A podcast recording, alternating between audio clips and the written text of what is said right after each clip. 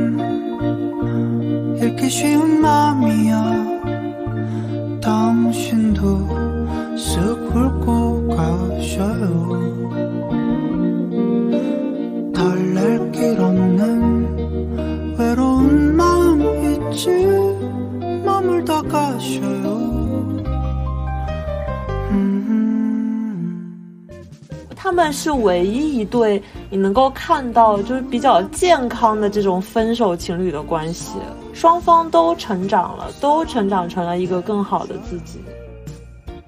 很多恋综现在搞得很无聊，就是因为锁得太快了，就是每个人都不敢不敢转向，不敢去接触其他人，然后表现对其他人的好感，然后这个节目就糊掉了。那就不一样，就说我不想再回到那个恋爱模式。虽然可能你不一样了，然后我也不一样了，但是我跟你在一起，我一定是会下意识的回到我们以前相处的那种模式，而我也会变成我以前的那样的一个人。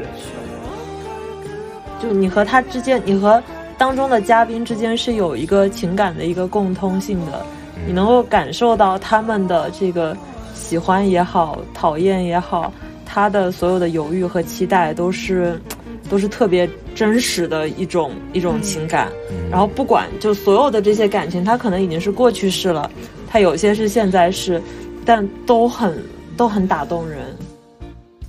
자라나는 마음을 我是新人 UP 主小约翰可汗。 呃，就拿你这个做开头吧，我觉得挺好的。就是，呃，我之 前都实会 力碰瓷，实力碰瓷，因为因为我之前都会把就是一整集的精华，然后剪到前面去这样子啊然后进去以后就就开始聊天了，嗯，就我不会说什么口播，欢迎大家来到我们的频道什么什么的，哦对我不太会说这个，哦嗯。但我们今天要聊恋综，所以说请到了几位嘉宾，嗯，还有一位代班主持人，然后呃，要不主持人先跟大家打招呼吧。好的，大家好，呃，我是什么都科只会让我营养均衡的呃文老师。好，欢迎文老师，欢迎文老师。好的，文老师就请你代班主持吧，我今天要主要的输好出。的，嗯，好的，没问题。那么我们还有两位嘉宾啊，一位是这个呃。嗯，那么首首席先来自我介绍一下，好，呃，大家好，我是永远在看别人谈恋爱的首席恋综观观察员，可以叫我首席。我们欢迎首席。 信息量非常大。 有有一些给大家的忠告吗？比如说这个大可不必对，就是永远不要真情实感， 嗯，啊，真情实感只会害了自己。只会害了自己。啊啊！然后我们还有一位嘉宾是这个爆米花，来，爆米花，请自我介绍一下。 Hello Hello，我的 tag 是男人都是大猪蹄子， 包括我吗？你这个打击范围太大了。太子不服，太包子入包库，括还包括你要不就说除了我还可以， 要不要不今天你闭麦吧，你退会吧，要 不我们今天这你看个大输猪出蹄对子的象已本经质非常出现明显了。我我我发现了，我我为什么要邀请你们三位？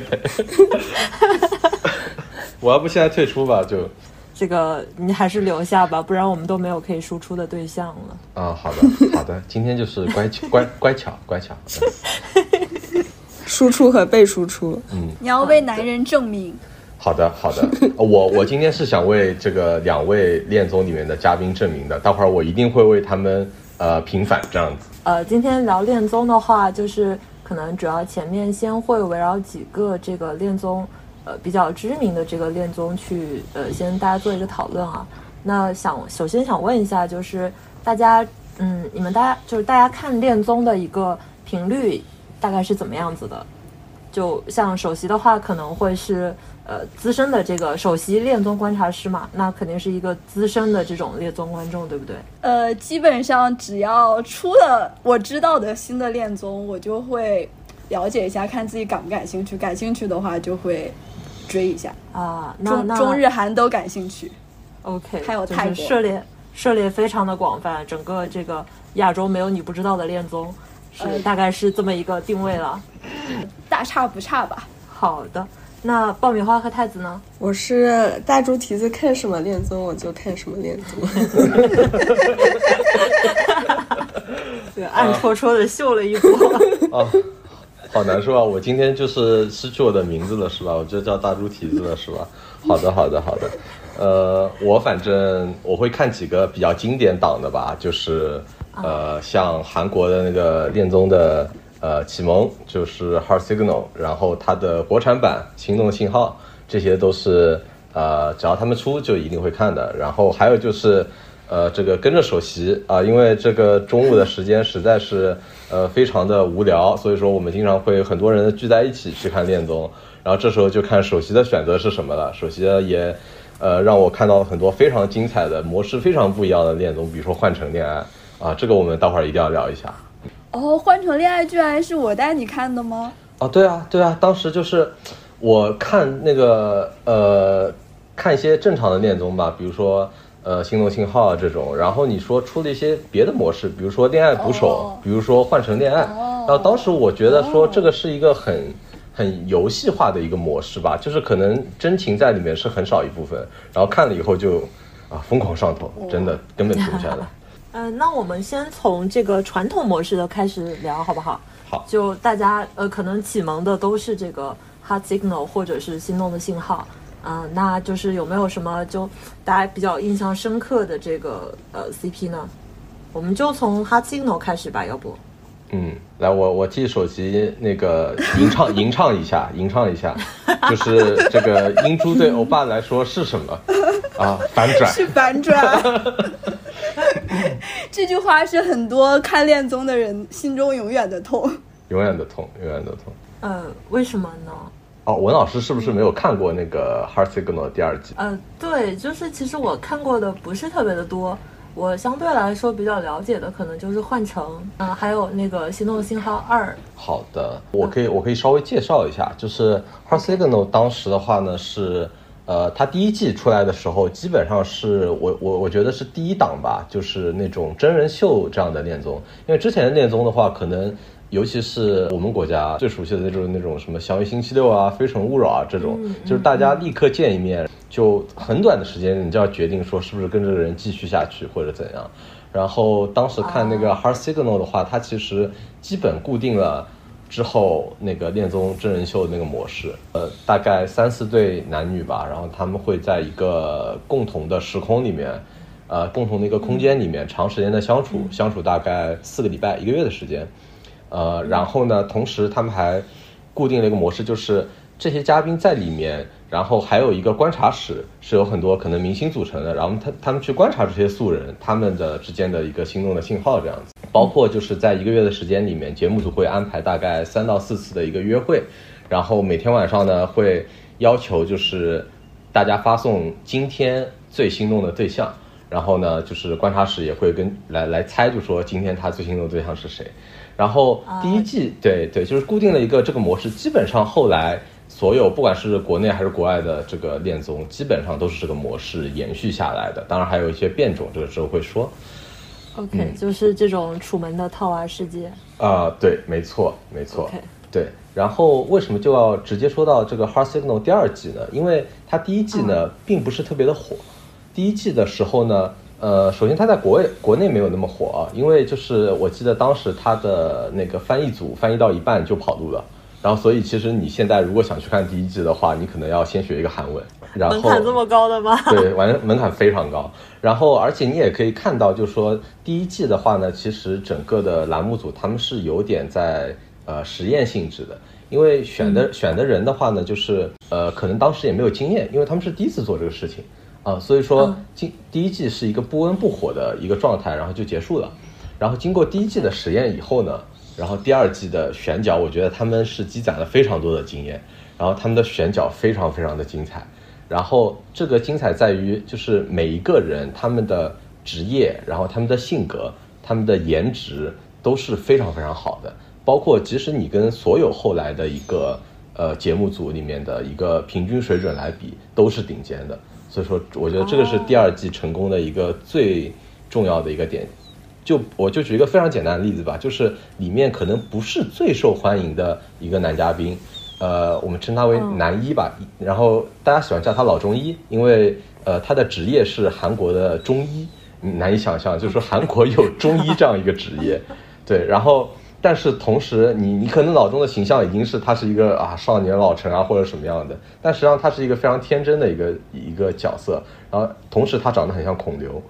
哦，哇，就就我这么介啊绍你这么一说就理解了。啊对，这么一说你就理解了，你立刻就想去看他是什么，但他甚至不是这一季节目里最受欢迎的那个男嘉宾，这样子。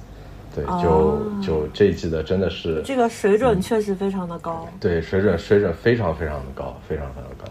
嗯，好，来首席首席，你要不聊一聊男四吧？我觉得你一定有很多的话想说。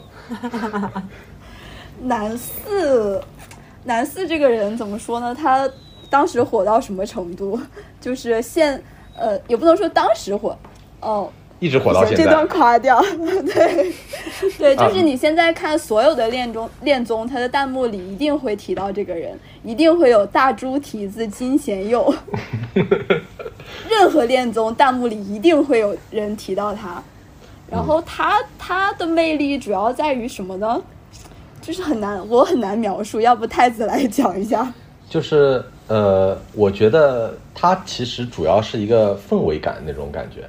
就是嗯，怎么说呢？就是你如果单看他一个个人的呃静态的，比如说一个照片，呃，或者说你看他整个的身形啊，比如说身高或者身材等等什么的，其实并没有特别出众。啊，你你说他像某某个明星，或者说我觉得他颜值可能甚至不如我刚才说的老中医，因为老中医毕竟是孔刘为模板的啊，你是可以想象的出来的。但是，呃，这个跟节目组也有一定的关系啊，因为他们在让男四出场的时候呢，给他配了非常非常多的 buff，营造非常多的神秘感是。我 buff，对，就是呃，我记得当时是三男三女已经呃住到这个小屋里去了，然后有一天呢，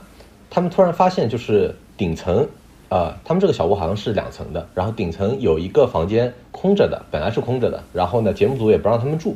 但是突然里面，哎，好像有人生活的痕迹了，但是他们不知道是谁，啊，因为这个男四呢，他是前一天可能凌晨的时候就悄咪咪的，就节目组安排他就就住进去了，然后他在里面可能睡了一会儿，然后他又因为工作的关系，他很早就要出门，所以说呃他就很早就出门，然后晚上的时候他才最终跟大家见面，所以说整个的一个期待值可以说是拉满了。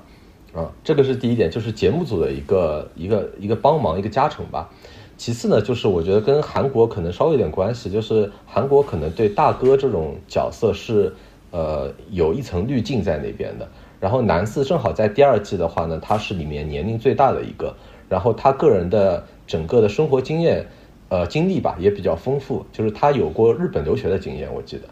然后他同时是学习音乐的，然后他做过时尚杂志的编辑，最后他现在是自己开了一家呃厨房，呃开了开了一家餐厅，饭店开了一家餐厅，开了一家餐厅，嗯在一家呃在一条这个好像韩国很有名的街上。啊，然后去这个自己是主厨这么一个角色，不是说只是、呃，不是说只是那个付钱，然后让别人做餐厅这样，他自己是主厨，啊，所以说他是立刻就会给人一种他又很神秘，然后他又很 man，然后他又很有 sense 的那种感觉，啊，就我不知道我能不能形准确的形容啊，首先要不你帮我补还有充一点 下，很很重要，嗯，他话很少。啊，我嗯就是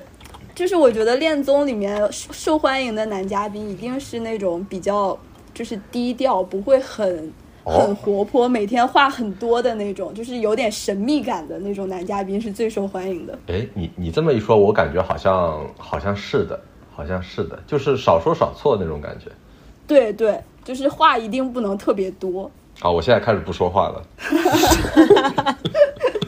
嗯，真的吗？没有人喜欢那种小狗或者大狗类型的吗？嗯，也有啊，也有小狗还是有的，后面我们 OK 应该会提到。嗯，小狗是有的，但首席这个你说的，我确实是第一次听到，然后我觉得好有道理。嗯，包括我们现在正看因为我们的，现现在在在正在看的这个《Heart Signal》第四季也好像也是这样。然后对你说到这个沉默，我就要补充一下，就是他当时进来这个场景是他们这这些人正在吃饭，然后呢，这个男四呢他就突然敲门就进来了，进来了以后呢，因为就是他是一个大哥的角色嘛，所以说其实可能可能韩国的那个这种制度会让人觉会让那些小年轻们觉得说，哎，这时候我应该给大哥准备椅子啊，搬椅子啊，或者弄弄这个吃饭的碗啊，各种啊，准备这种东西。然后他就直直的站在那边，然后就看着大家做这些事情，就是毫不慌张啊，就是非常非常淡定。所以那一瞬间就会让人觉得很有魅力。然后第二还，做到了主主位，对他直接就坐到主位了，就是呃两排人，然后就是这样看着他这样子，然后他他一个个一个个扫视过来啊，一个个放电这样子。我感觉很神奇，相比男四女四存在感好像会更低一点。哦、这个这个是我觉得就一直比较诟病的一点吧，就是好像，呃，一般来说，恋综后来出场的女嘉宾确实劣势非常非常大，呃，很少说有那个女四或者女五这样子，她最后能够成功的。呃，当然我们待会儿又要提到一个特别厉害的反例啊，对我想到的，嗯嗯，是的，是的。然后这一季的女四的话，她好像是有这个国外留学的背景，然后她过来，其实我觉得女四超级有魅力，然后她也向那个老中医致敬了，但是最后没有成功，因为老中医呃喜欢另外一个比较活泼可爱的妹子，嗯，啊对，哎，我觉得是不是因为男生就是首先都是都是都是大猪蹄子，其次他们都是以视觉为导向的，所以说他可能可能第一眼看喜欢了这个妹子之后，就后面就一直会就喜欢这个妹子。嗯我觉所以说得，来一个新妹子，她可能就比较难代替她心中的那个位置。呃，你这个你这一点，呃，我觉得有一点点道理，但是我觉得跟呃这个跟节目有非常非常大的关系，尤其是到后来的一些节目里，就是男嘉宾根本不敢转向。啊，对对，这我我觉得这个倒有是非常大的关系。对，这个我们可以后面再这倒说是。对，我们、嗯我们嗯我们现在可以回到 Hard Signal Two 啊，就是对对 Hard Signal，然后呃，其实男四我觉得让大家念念不忘的还有一个点就是他跟女一的这个爱恨对情仇。我觉 得大大家当时应该绝大多数都是站他和女一，就是英珠的 CP 吧。是的就是我身边的对的人就没有站女二的，除了就是几对年的后再看的时候，才会有人说想想站他和女二。嗯，就是在当时的那个就是情绪裹挟之下，真的很很难不站，就是他俩这样子，太配了。而且我昨天刚刚又看了一个呃回剪，就是我觉得那些回忆一下又涌上来，我觉得他俩真的太可惜了。但嗯其实感我觉是现灵魂伴侣的感觉，对，我现在又看到有一些弹幕上会提到他们两个，然后会有一种说法，觉得当时，呃，就是男四对女二是真的从一开始就心动，但是对女一是觉得她适合做女朋友，然后他当时说自己想结婚，然后觉得女一是更适合，就是当就是结婚对象。嗯哦，所以现在有这样 Hard 的一种说 Signal 四四不是让他们投票嘛，就是最新一集让他们投票，让他们选就合适觉得可以结婚的女嘉宾和心动女嘉宾，他们就把这个角色分开来了。对，但我又回想了一下，我觉得他对女一还是有心动的，因为我记对得啊他一开始就说，就是他之前见过女一，然后还有印象。这个我来补充一下啊，就是呃，就是在南四就是大猪蹄子第一天晚上来的时候，然后在饭桌上，呃，事实上就是大家都在想说，哎，他会先 hit on 哪一个女嘉宾这样子，然后他直接就是问女一说，我们是不是在哪儿见过？呃，就是女一曾经工作的一个场所，然后她经常去那个就是可能办公楼的地下或者那些食堂或者什么地方嗯去吃饭，然后对对对正好嗯经常去的那家店就是南四曾经经营的店，就你难以想象说他们俩曾经遇到过，而且就是可能女一没有察觉，但是男四可能就从厨房的那个角度，然后他就、嗯他就看到了女一，然后他就留下了印象，然后记得说，哎，我们俩见过这样子，就这个缘分实在是妙不可言。就 Hard Signal 这 Two 个的缘宿分命确感实是好强，对对就是那是的种宿命感，让大家当时磕生磕死。嗯，我我我不知道，首席你要不先说完吧？你等你、等你说完对他们两个人的感受，我再为大猪蹄子稍微辩护一下。嗯，其实我这个节目到到现在，我最后两期还是最后一期我都没有看，嗯因为我提前知道了，就是大猪蹄子选择了女二， 然后我就后面我就没有再看。但是我印象中前面就是他俩为什么，就是到最后那个男四会选了女二，我觉得是他们两个实在是都很都很拧巴。就是不长嘴，也不沟通，就是一直很。我觉得男四会觉得和英珠在一起有点有点累。我记得是他俩约会的时候，英珠好像总是很在意女二，就是会一直问他女二的事情。但是女二和男四约会的时候，从来不会提到女一怎么样怎么样，你对女一什么看法什么的。我觉得后边是觉得男四好像觉得沟通起来会太累了，所以最后选择了女二，就是选择了一个让他更舒服，然后又有一些心动的一个一个女生。呃，而且而且好像男四呃也不长嘴，就是我记得呃其对对男四也不长嘴，因为当时呃男四其实是有点吃醋的，好像是呃那个英珠也就是女一，她跟那个、嗯呃老中医好像出去了一下，然后回嗯来的时候他就呃男四其实一个人在那儿喝闷酒，但是他也没有问，他也没有说，哎，你出去的怎么样啊？或者说在呃，就是确定一下说，哎，我我们俩还是这个呃，就是双双箭头的，也没有，他就是在那儿喝闷酒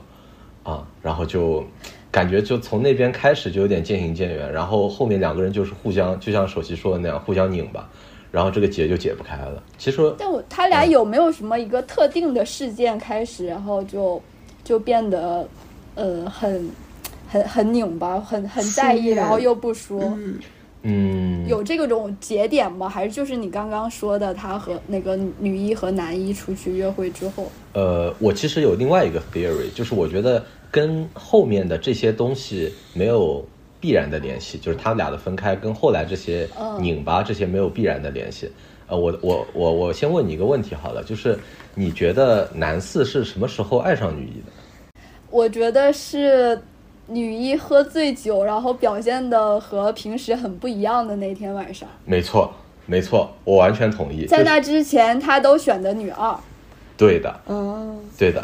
就是那天晚上他那个英珠表现出来的确实真的非常可爱，就是他有点喝醉酒，然后他呢又玩着那个我记得是女三带来的小狗小狗狗吧，好像，然后就。就拿那个小狗狗在那儿逗男四吧，就说：“哎，这个狗狗，你看这是一片草地啊，因为男四穿的是绿色的衣服。”哦，你对居然记得这么清楚我，记得可清楚了，我我非常明白，就是说男四肯定就是那个时候他爱上女一的，因为他突然看到他很不一样的一面，然后就好像说、啊说男四可能一下子觉得说，呃，我虽然之前我投女二，可能是因为我觉得女二可以带给我恋爱的感觉，但是呃，哎，女一她也有这一面，而且女一还可能非常适合跟我结婚，嗯，就女一一下子，她她觉得说，哎，她有两面，她什么都很合适，但是后面后来就是那一面就消失了，嗯，就是因为后来她可能就是酒喝少了啊， 对，所以后面的嘉宾疯狂喝酒和喝咖啡。啊，后后来的真的是韩国人真的把这个睡眠给净化掉了。呃，所以我我觉得就是因为爱上那个瞬间其实就是错的，就是可能不是说他平时百分之九十时候的样子，然后所以说呃到后面渐行渐远，可以说是一个必然。就是他俩就算可能在节目上在一起，到下面以后可能也没有那么的呃真的那么的合适，但是就是嗯那种宿命感真的是太强了，所以让大家无法忘怀。包括包括那句名言嘛，“英珠对欧巴来说是什么？”我靠，反转！我我不知道大猪蹄子那个时候是怎么想的，可能因为你你想这个反转其实就是说，呃，英珠她她有另外一面嘛，就是带给她另外一面，这是一个反转，但没想到最后变成了。这个反转 变成了他自己选择的一个反转，就是一开始就是基本上从中段开始，然后一直是选英珠的，包括跟他很多甜蜜的瞬间，然后包括说，哎，这个呃，我我其实很想结婚，我们可以结婚吗？就是他会问这样的话，然后包括跟英珠嗯说，啊，我其实一直选的都是你啊，什么什么的这种，但是到最后不知道为什么一下子去选了女二， 而所且以他中间和女二画线画的也挺干净的，就是女二觉得已经就是自己都往后退了，我觉得是。嗯，对，我记得女二有一次好像跟他一起喝酒吧，然后其实那一次聊天聊得还挺清楚的，女二就已经呃基本上是放弃了，呃，但命运的安排吧，他俩最后一次约会是在一起，对吧？然后对，嗯我还我还记得最后一次约会，然后那个男四在车上，然后发现是女二和他约，然后他还说了一句，以为会是那个英珠还是什么的，当时很尴尬。我嗯只看到这，我没有看到后边约会的地方，所以我当时很崩溃，我就觉得最后嗯，怎么一个约会，然后就反转 都了没有啊。哦，那那你现在准备好了吗？我给你稍微讲一下后面约会发生了什么。那你讲一下吧。很简单，就是女二依然保持着就是一个比较活力的，就是约会她比较体面嘛，然后就不管也没有说去管那个男四说的这些话，其因为其实我觉得从男四的角度想，他会觉得，哎，如果我是，呃，如果英珠是女二的这个角色，然后英珠肯定就很难受了。然后他会就是可能稍微呃让气氛冷一点或者什么，但女儿完全没有，女儿让整个气氛都保持的非常的开心，呃，然后包括登山啊什么是很累的一件事情吧，但是女儿还是坚持着，所以说男四可能最后感受到了一次心动，然后他直接牵起了女儿的手，开始朝山上狂奔， 哇，好敬业！啊嗯哦，就居然还有牵起手往山上跑对这有种牵起手，画面因为因为当时他们好像到的时间比较晚了，然后就是如果不跑的话，就是来不及看到那个夕阳还是什么风景之类的，啊哦所以就直接就牵起手跑了，然后回来以后就一切就都变了，令人这个唏听嘘起。来特别偶 像剧。对，我觉得《心动的信号》它的点就在于它拍的非常非常偶像剧，真的，就包括它的滤镜，然后包括它的整个摄影的一个水准在那边。还有 BGM，嗯嗯，对对嗯对，嗯，对，文老师哎不知道那 Q 什么了是吧？嗯，没有我我听入 迷了，你听入迷了。我听入迷了，然后决定要去看一看。好的，好的，已经被种草了。嗯。对，哦因为就是我现在中午跟他们在看那个四嘛，就是嗯我觉得那个也还不错啦。四的话，就你们说的各方面选角也好，这个嗯制作也好，都还是在水准线以上的。那因为我看的不是特别多，我上一部看的可能完整看下来的还是那个就国内的那个《心动的信号二》，嗯然后嗯当时，当时我也是站那个就是齐军和凯文的那个 CP 嘛，啊，正好最近他们嗯嗯还结婚了。对他们是结的婚了， 哇，难以置信，真的。对啊，因为其实综艺结束之后，可能真的能够长久的谈下去的感觉都不是很多。然后他俩就是呃走到了下一个阶段，但是好他像们就是不国是第一对、嗯啊？我觉得国内来说好像真的是第一对，国外的话我看的不全。就是虽然韩国这么多大热的恋综，但好像线下成功率也不是很高，哦，对对对，所这以个不要真情实感。 对，这里必须要提一下，那个 后来这个那个男四和女二牵手了之后，然后节目下来以后几个月就分手了，我记得。嗯，好，这里一定要说一下。嗯，分手了，据说还是因为受不了舆论压力。确实但是我觉得蛮，就是男四做的蛮蛮不地道的一件事是，他好像分手之后又没多久，然后不就又上了那个 Friends 那个节目嘛，就嗯又和女一、又又见面什么的。我觉得对女二应该，就是 女二应该挺气的吧。哦，好吧，那个那个节目我小看了一下，然后嗯并没有看到特别多的火花。而且我记得那个节目其实是那个他们两个下节目之后要再过一两年再拍的了，对吧？哦，嗯一两年，对哦那还好。对，所以其实应该还好吧，就都都过去但了怎。么已经说是呢朋对友都了过去了。嗯，都过去了啊、然后我们就要说到这个国内的这个心动的信号了，就是呃，其实心动信号应该是跟韩国的 Heart Signal 买的版权，呃，我整体的感觉应该是、嗯应该是这样，就是买的正版的版权。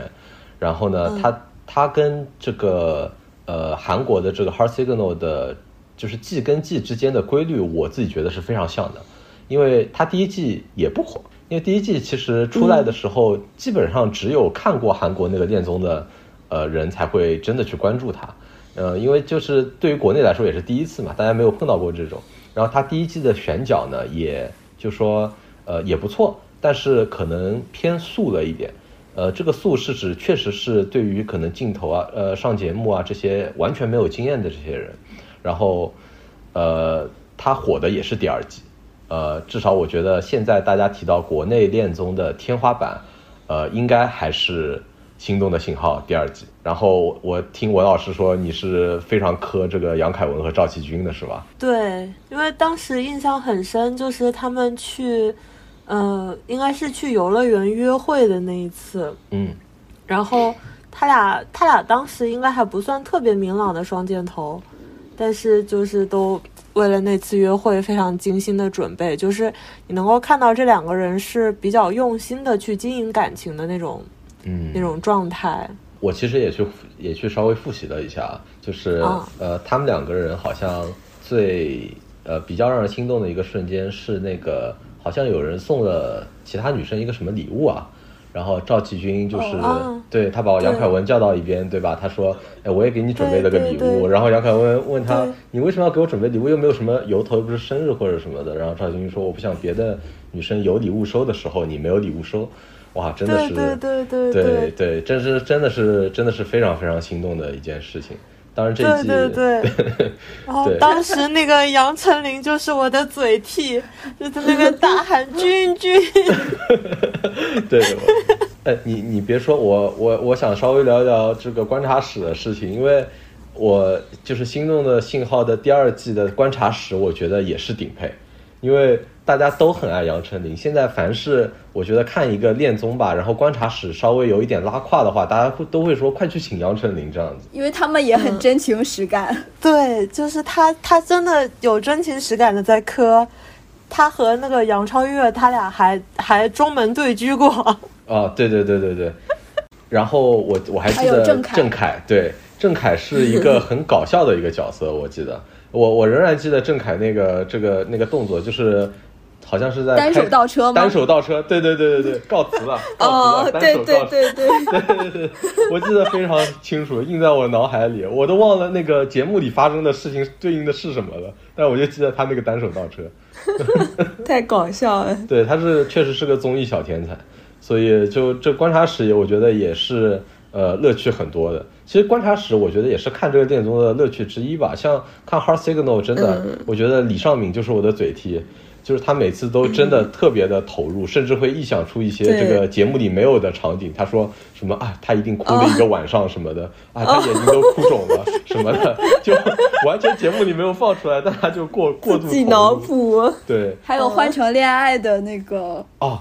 那个观察观察嘉宾是是叫呃 Simon 吗？还是 Simon 对三分 Simon 地？ D 对三分地，对是的。因为好像、哦好像还有一那个时候很说，漂他亮的说那个他说那个猜错的话，我就退出节目，是吧？嗯，啊，对对，对，然后他猜错了，然后也会看哭然后也会看哭。狂 哭，对他们，因为换成恋爱的话，他演播室我记得只有三到四个人，好像。对，其实四很个少人好像是，对，其实人很少很，少但是的他们嘛完全撑起来了。嗯，一般的演播室就是呃，也是跟 Hard Signal 学的吧，就是他会配置大概五到六个人，然后哦呃有一个主持人，然后有一位年纪稍微长，可能有一些感情经历的呃女明星，然后有一个比较年轻的女明星，啊，再加一个心理专家，啊，基本上都是这么一个配置，嗯你去观察都是这样子的，呃，但是那一季选的真的是呃非常好。呃，我猜我猜那个呃是没有人想聊第二季那个另外一位比较有争议的嘉宾的， 就是谁啊？陈奕晨是吧？好像，呃对，嗯，陈奕迅也是当时的大男主主对，不男一，啊， 失去记忆。是哎是男一吗？还是是男一是赵男一还是哦对，其实第二季他们我觉得谁啊也很难说是大男主吧，因为其实就是呃，可能两个妹子比较喜欢陈奕晨吧，然后那个另外两个男嘉宾比较喜欢那个杨凯文，就是这么、嗯可这是么一个后来配置来的女四也喜欢陈奕晨啊，哦，是吗？啊，这个太忘了，我我觉得女四好像来的太晚了，我甚至不记得。哦对，确实不记很得晚是。那谁个了珍珠，啊，她好像珍啊，我珠记长得得好也像很漂亮，，对，也很漂亮，也很漂亮，就比较可惜就来是的很晚。就是赵启军的那个名言，就是在那个珍珠的珍珠过生日的时候吧，哦哦，有有印象，有印象啊、对的对的，但怎么说呢？陈奕晨那一对也很也很厉害，至少现在经过了这么多大风大浪，他们两个还在一起。就只有那首哦是歌吗 送给他们呀，互相折磨到白头呀。我就是杨杨丞琳的那个老公嘛唱的歌是吧？哦，我还我还想提就是第二季的一点，就是我记得那个赵启军是跟那个另外一位一起去竞争杨凯文的，就是叫嗯 William、对吧？他们两个是一起竞争的。然后 William 本身条件我觉得也非常的好，就是他是一个文质彬彬那种绅士，蛮帅的。嗯，蛮帅的，蛮帅的对，然后对职业的话也也也是比较特殊，好像是类似于可能是侍酒师或者选酒师、这种比较嗯对，有他是品一牌位大的。使个跟酒相关的一个职业。，对对对品牌大使，对，也是一个很不错的一个选择。其实我们我们讲真吧，然后他跟那个，我觉得跟赵奇军的竞争是可以达成一个就是平等的竞争的，就他们两个的条件在一个基线上，他们两个也互相明白，就是说我竞争的话，我要怎么样，我能做到就是尊重对手，也尊重女方。然后他们两个就说不会说，哎，我我抢着帮你做事情或者什么样子的。那赵奇军，比如说把呃送杨凯文礼物，也是把他悄悄叫到一边去的，他不会说给别人压力，就说哎我要炫耀，我要在大家面前表现出来，说我我要我要对你好这种不会。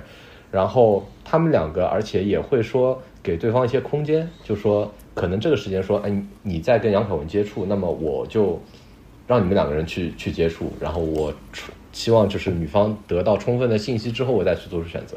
就他会，他们两个会有互相，其实这一点都是心里明白的。然后包括我很感动的一点，就我觉得我后来在这个所有的恋综里面都没有见到的一件事情，就是到最后要表白的时候，其实那个时候威廉基本上知道自己要输了，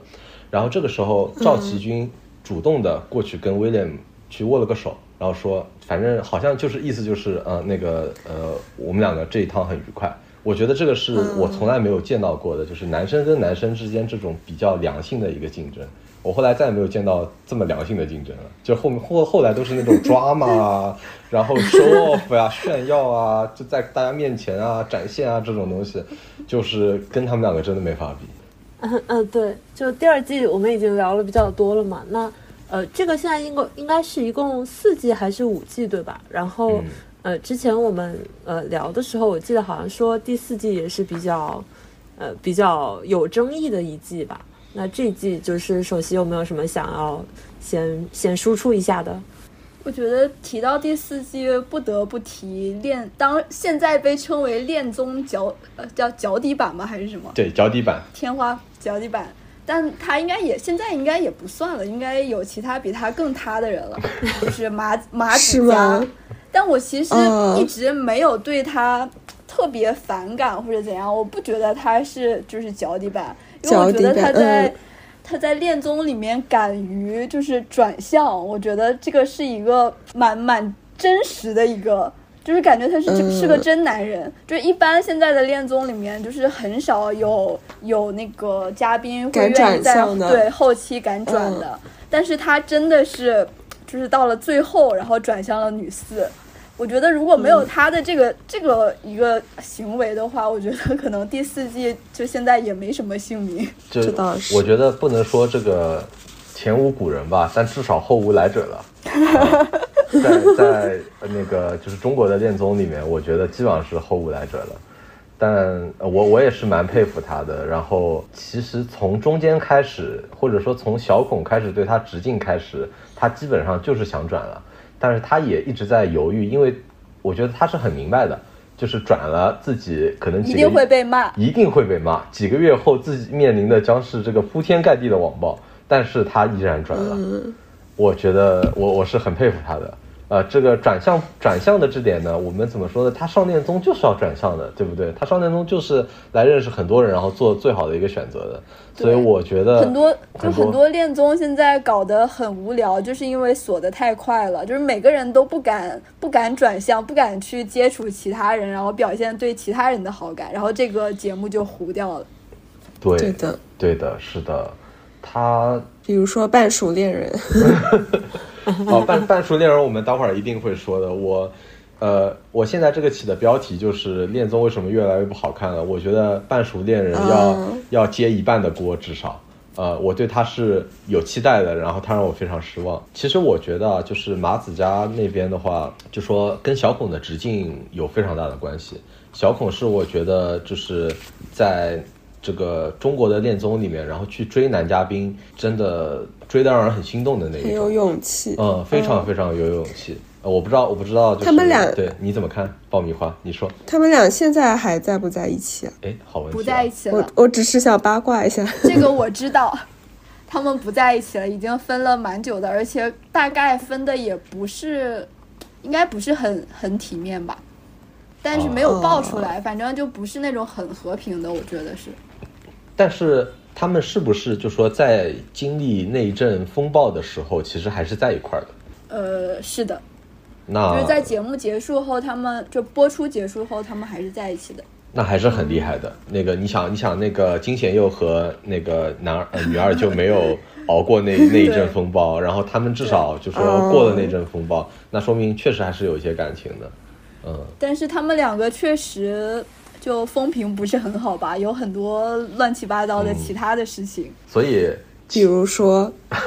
手机你说 吧，啊，算了，我们这个我们这个就不说了吧，有一点风险，我们就不说了。哦这个我觉得凡 是我们线下再说。对对，我们现在再说。但是凡是对这个呃关心的，都可以去豆瓣的组看啊。反正看呃关心什么节目好的就去好看的什么组啊， 看一定是会有的。直接翻精华，然后往前翻就完事了啊。好的，哎嗯，指但指一是下我路。想，我想问一下，就是为什么你们感觉你们对马子佳和对金贤佑的评价不太一样？哎，那个有什么不一样吗？就我感觉好像对马子佳的这个正向更明显一点。就同样针对转向这个上，因为金贤佑那边他的这个他得到的评价就是大猪蹄子，不要真情实感的磕恋综。然后到马子佳这边就是他是个真男人，文老师讲到了一个我们之前没有发现的一个点，嗯但但是这个情感还是不一样的，我觉得。太子来讲一下，男四当时的转向是所有人都没有预料到的，真的所有人都没有预料到。就是就像首席说的，他没有看最后两集，在那之前，所有人你让他们去选，一定会选说他是去投五银珠的。但是 OK 他最后就是在最后那么一点点的时间，甚至节目组都不知道为什么，节目组翻来覆去的看素材，想找他跟女二之间的联系， 但是很难找到。啊，就是这么一个情况。但是马子佳呢 OK，他是从中段开始，就是从小孔进来开始，小孔进来就是对他致敬的，就是包括给他送礼物呀，然后啊不断的去找他、呃聊天啊、约会啊或者什么嗯的。然后从那个时候他就已经开始转了。我记得很清楚，说当时他就一般这个节目他都会有一个你跟你的朋友或者家人聊天的一个环节，嗯其实就对是对对就是给那个观察室的嘉宾一些提示嘛，就说他们心里到底是怎么想的。然后在那个时候，他就已经在跟自己的呃，好像是家人吧，在聊说，哎，你觉得我是应该选一个心动的还是合适的？好像就会聊到这个，然后大家很明又确聊的这个了。对，就聊这，就大家很明确的知道说他心动的是小孔，然后觉得合适的是橙子。啊呃，我觉得是这样，就是因为韩版的那个男四，他跟女一本身就是其实是双向奔赴的那一种，他们其实是互相喜欢的。但马子佳这里其实橙子这边是的确是比较被动，然后前期基本上都是马子佳单向奔赴的那种感觉，包括即使橙子后面呃是稍微主动一点，但我们觉得是就是就感觉是节目快结束了，然后他稍微做一些表现。就感觉都是啊单方向的那种，对，啊，就是感觉是那个 hot signal 是呃，这个男四在没有任何征兆的情况下给了观众一个 BE，这个男四在没有任何征兆的情况下给了观众一个 BE，对对就是嗯，OK，就是综然后艺还是要服务于观众 的。就反而反而国内的那个那一季是就一个 happy ending，啊，但我必须要说的是，虽然我们现在对马子佳说他是真男人啊什么的，然后说那个呃金贤佑大猪蹄子，但实际上这个感情还是不一样 的。就是马子佳，我们是就是没有什么感情，但是金贤佑是那种让人可以又 又爱又又恨，嗯又爱又恨，又爱又哎就不恨是就是对。狠狠的爱过了。 对，这个情感是不一样的。虽然我们嘴上说他是大猪蹄子，但但是还是希望有能有他这 一样个好男的子结嗯出局现。。爱之深，呃责之切了。对，对，这导致就是后面所有那个 hard signal 的男四都被寄予了厚望，就是大家都觉得说哦他男四的选角一定是要能够够得着金贤佑那个 level 的，对，大家会有这样的期待哦啊。 那我知道为什么四会有一点无聊。其实嗯就是哎《心动的信号》第四季，我还想讲就是方程式，就是另外另外一对，其实我觉得也蛮蛮火的一对那个 couple，女方叫什么？叫 Melody 对吧？女方叫 Melody，男方 Melody，叫对三方位冰是吧？寒吗？啊，对对对，是的，是的，是的，呃，他们俩是其实好像锁的是比较快的，我记得。然后呃，他们俩其实也比较火，因为一般节目前期都会有一对是比较锁的嘛，然后就这样子来度过一个比较平淡的前期。我记得那个时候印象很深，就是 Simon 看那个 Melody 在那边唱歌，然后一个很深情的眼神，然后一个镜头摇上去，然后呃，所有嘉宾都在那儿细细品味，哇，就真的是一个少年的眼神。就是嗯，然后他俩有一种结构感，就是就是 Melody 感觉像是比 Simon 要要要年长一些，包括可能可能社会经历更丰富一些的那种感觉，但是 Simon 可以用真诚打动他。当时我觉得磕的主要就是这一点，但是呃，很悲惨的一点就是他们两个人线下以后，然后就逐渐逼异了。包括到最后分手也不是特别体面，这个我觉得跟可能跟那个 MCN 机构是有点关系的，因为那个 Melody 为他什是么做 MCN 的，他实际上就是嗯他自己是一个 MCN 公司的，可能有个小股东吧，然后他自己也是他下面的一个艺人，所以说他实际上是以这样一个身份去参加这个节目的。然后他们两个人最后分手的时候呢，呃，好像本来说打算就那个 Melody 方肯定是想说，哎，可能我们在就说那个伪 CP 一段时间，然后我们可能把代言什么都截掉，或者说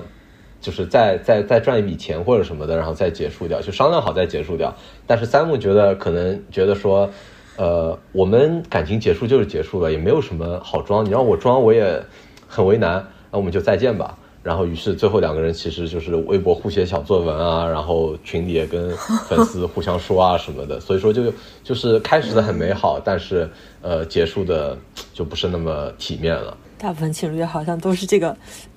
都都是很难避免这个模式。哎，那就是想呃想问一下，像呃首席和太子，因为呃包括爆米花，你们三位应该都是嗯、韩版的和这个国内版的都有看过嘛？就是呃这两版的话，就会有一些差别吗？还是说呃国内就是一个相对原汁原味的一个引进呢？首席觉得原汁原味吗？ 呃，我觉得还是没法比。没法比。差距在哪里呢？我整个剪辑，然后滤镜，还有那些呃氛围感，包括甚至 BGM，我觉得都比不上韩版的。还有选的人，呃，我比较同意，然后我可以扩展一下。首先，选人这件事情我们就先不聊，因为这个跟就就是两个国家就是可能特点都不一样，嗯对所以说就大家喜欢的东西不一样，这个选人的区别我我觉得是完全可以理解的。呃，然后我觉得国国内也不是说一无是处，因为我注意到过，就是他们拍摄的一些模式，国内呢，他会很细心的说，在那个呃拍摄的屋子里面设很多那种摄影墙，也就是说，就是他们比如说嘉宾真的进到房子里来的时候，然后呃是不会看到任何制作人员的，啊，可能制作人员在屋外或者说在那个呃小区里，然后就说你们进进门之前我会给你化化妆啊，或者配一下衣服或者什么。但是他们进到家门以后是不会看到任何制作人员的，因为他们会有那种摄影墙，然后就是一片黑的一个东西。然后呢，就是摄影师就蹲在那个摄影墙背后，它是一个单面玻璃嘛，所以说呃哦对他们是看不到那些摄影人员的。所以说他们在里面其实是我觉得已经国产的会很努力的帮他们营造一个哦、你真的是在生活里的。呃这么一个氛围。我觉得这点努力是确实是值得呃就是赞赞扬一下的。表扬一下，嗯，对，我觉得韩国，我觉得大家应该都看过那张照片，就是无数个镜头，然后拍哦着两个人在那儿喝茶。然后他们两个人还还要就是表现的嗯很心动啊或者什么的，但你一下会觉得说啊嗯这个太假了，就是就是怎样的心理素剧质本才能做到这样？你们俩是对演员吗？就会有这种感觉。 但但是我又要回过来说，因为这个这种，比如说黑玻璃啊，或者这种，就是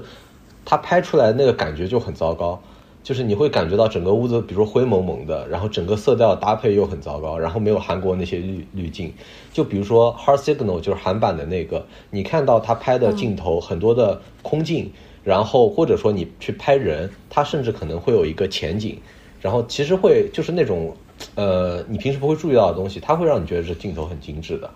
就像你那个文老师说的一样，你像在看一部偶像剧一样，但是你看国产的，你会觉得你在看一部生活剧，啊，这个就是一个很大的一个区别，就是我觉得是一个取向上面有一点点不同吧，对，但是国产我觉得还是努力的做了，就是做了一些变化的，呃，在整个的一个调性上，呃，包括你看请的主持人嘛，杜海涛，对吧？然后就是就是来搞笑的，很很多时候他们请过来就是为了搞笑，然后呃生活化，啊，就是可能要体现就是年轻人一个真实的面貌这种吧，嗯，可能是这样。但是哎我就觉得国内的约会都蛮无聊的，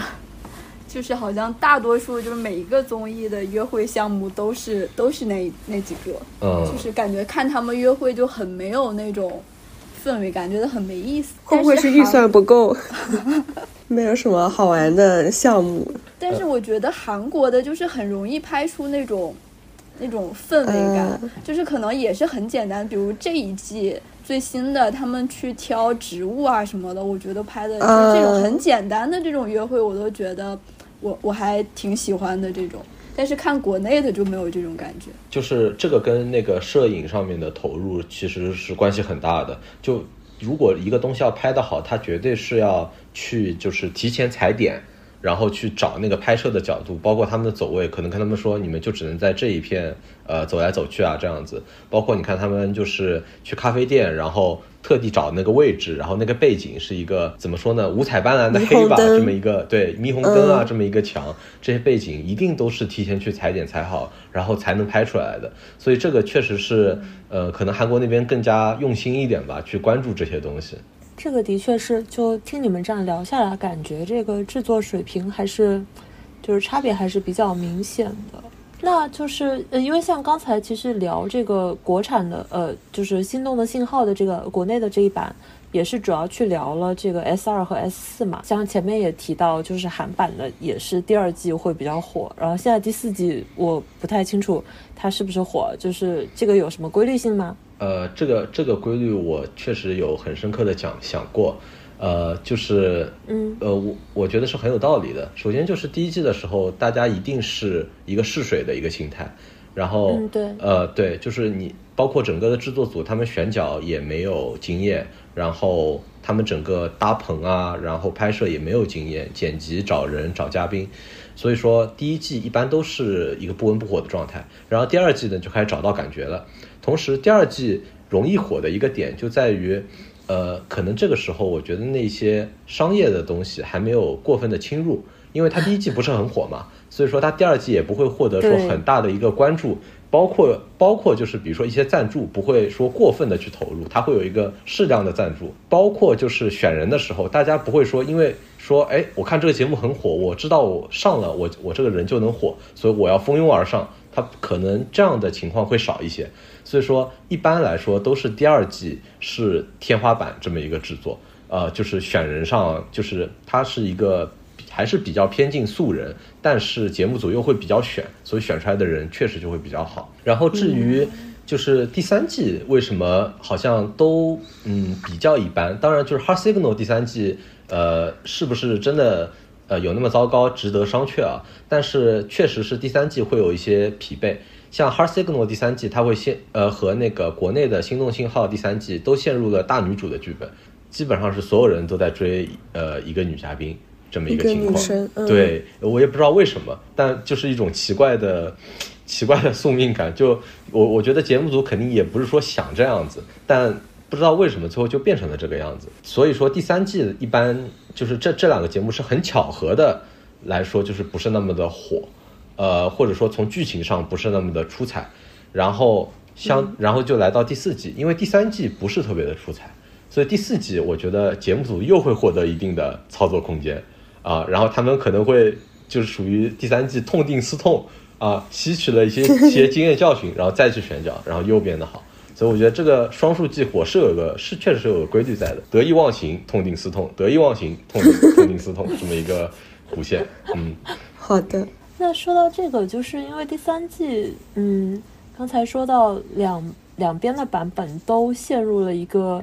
一个这种大女主的模式嘛。那我一直比较好奇的一个就是恋综到底有没有台本啊？首席知道吗？我这个我我不是知特道别呀清楚。呃就是大家都在说有台本，但嗯，嘉宾都在否认没有。 这个我我我我自觉己得的可能有一点点吧，有一点点，对对对对对。我我其实听过一些别的播客讲这个事情，就是、嗯呃，包括比如说呃，有做那个《再见爱人》的编剧，就是这些综艺都是有编剧的。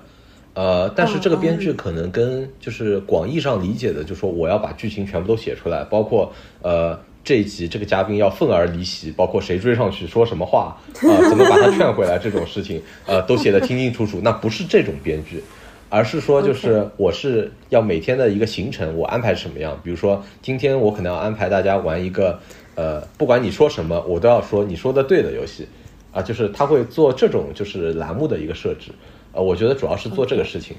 那其实那个的编剧的话，他可能也是做类似的，就是我要安排说啊、他们第一天可能要，呃，怎么怎么就是大家破冰，呃，我要安排哪些事情，就是会节目组会递卡片给他们，让他们完成任务啊、或者什么的，就这种编剧肯定是有的。然后至于他们感情线之间的编剧有没有，我觉得最近的一些，我觉得可可能是有的，但是之前的一些，如果说演成那样，就是也有也有编剧的话，那他们真的是奥斯卡，奥斯卡影后影帝。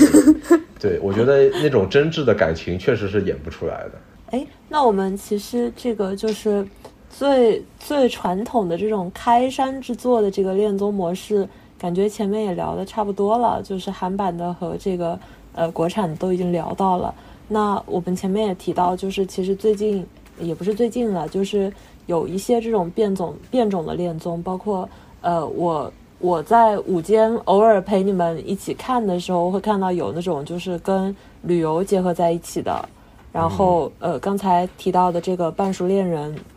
还有《再见爱人》，也都是它可能是瞄准不同年龄段的这种呃恋综，算是在传统模式上的一个变体啊。这块儿就是呃，大家是怎么有有什么想表达的吗？首先，呃，那我来讲讲最近其实嗯也有在播的那个《怦然心动二十岁》，嗯但其实我没有看最新的，呃啊，其实二三季我好像都没怎么看，但是我看了第一季，我觉得还挺好看的。就是他真的，因为他是找的大四毕业生，然后一起去边旅行，然后可能会中间会有一些爱情的火花。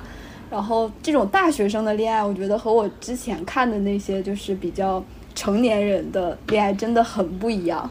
就是你看这个节目，真的能感觉到就是大学生的那种活力，而且他们就是很很直接，就是喜欢和不喜欢都非常直接，然后又也很抓马，对，可以就是大家嗯 有那个没什么可可看的时候，可以考虑看一看一看。虽然它的线下也更抓马，但是不要考虑线下，就只要磕 磕节目就好了。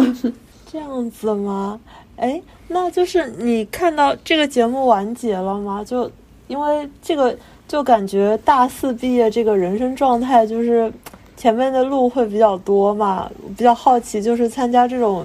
这种综艺的嘉宾，比如说他们线上牵手成功之后，线下会是一个怎么样的状态？尤其你刚才又建议我们不要去看线下，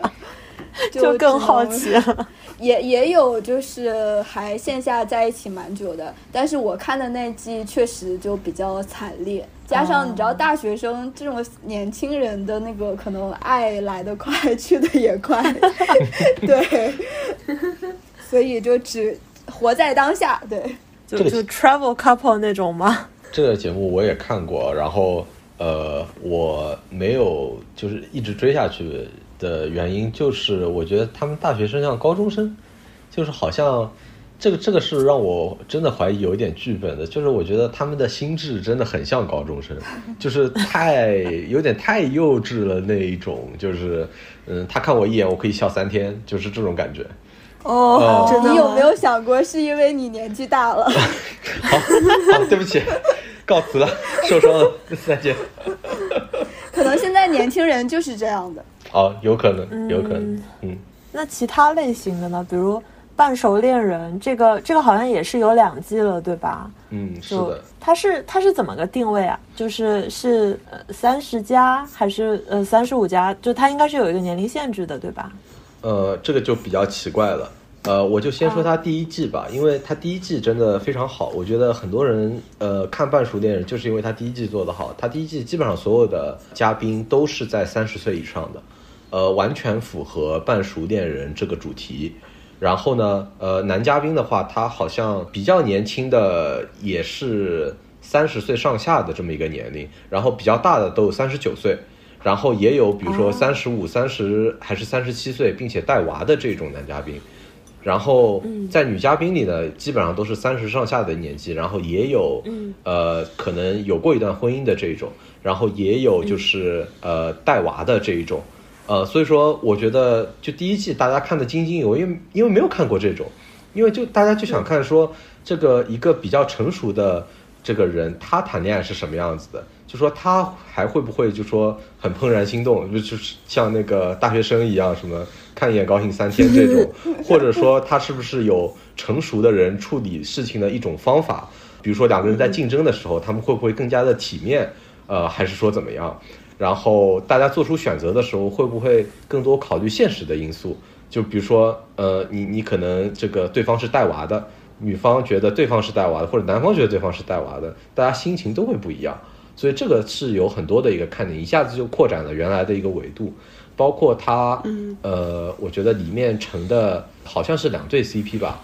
也呃也是让我印象很深刻的，一对是所谓的大家说的大哥大嫂，就是大哥是年纪最大嗯的那一个，三十九岁，并且他好像不是一个中国人，他好像是个马来西西亚亚还是什么马来西亚那边好像是，呃，他做服装的一个，然后他每天就是穿着西装，让你感觉非常非常的有格调，就是有一点点那种周润发那种感觉啊、我我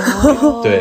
对，给我的那种感觉是那种成熟男人的那种味道，非常非常非常有魅力。然后大嫂呢，她是。就他是一个线上比较社牛，然后线下比较社恐的一个人。但是他看他跟大哥，然后两个人第一次约会就属于两个人话都不多，但是暗流涌动的那一种，然后一下就暧昧起来了。我觉得大家是从那个地方感受到一个半熟的魅力的。就是他们两个是完全契合这个节目的主题，就是半熟。然后还有一对是呃两个人都是带娃的，好像是叫什么罗拉和王能能，对吧？罗拉，对嗯嗯，对对，对。然后他们两个人很神奇，就是他们两个人各带一个娃，就是一下就很合适。就说他们两个人还会拿着照片说：“哎，你我觉得我的娃比较可爱。” 他们就会有这种话题，这这种是你在恋综上从来没有听到过的话，就是哎，你看我的娃多可爱，我的娃比可能比你可爱一些，我然后会给对方的娃带礼物啊，因为就是年纪可能都差不多了，而且让我很神奇的的觉得一点是，他们两个人虽然都是有娃了，然后也是有一些经历的，但他们两个人都显得很有活力，就是能量满满的那一种。在整个节目里，我觉得能量最满的就是这两个人，呃，就是让我觉得很神奇。所以我觉得他们就是这两对吧，我觉得很大的拓展了，就是说恋综这个的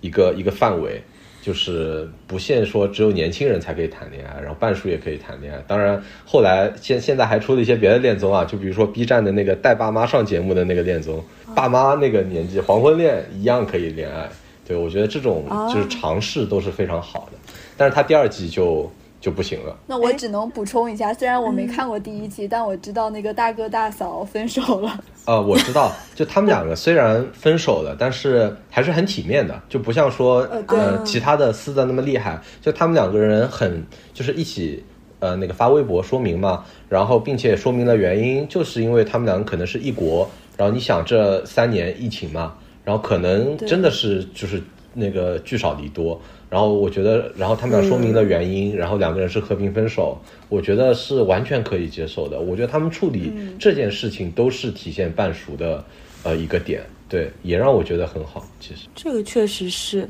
哎，那我记得之前我还跟你们看过一个是《再见爱人》吧，就是对那个呃不同的婚姻状态，有离婚的，有要离的，然后呃应该没有幸福美满的，就是都是一些问题婚姻人士，然后一起旅游，这这这个是在见爱 人，是在见爱 OK，人。这个对也是哎，现在是出到第几季？第三季还是第二季？第二季，第二嗯季，对对，嗯，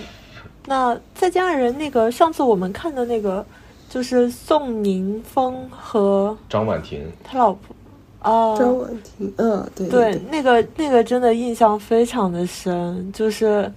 一种令人恐惧婚姻的一个交流的一个方式。但他们感情好像也还行，正好是天生一对的那一种。他们现在感情非常嗯好，好像微博还就经常秀恩爱的这种，对，嗯，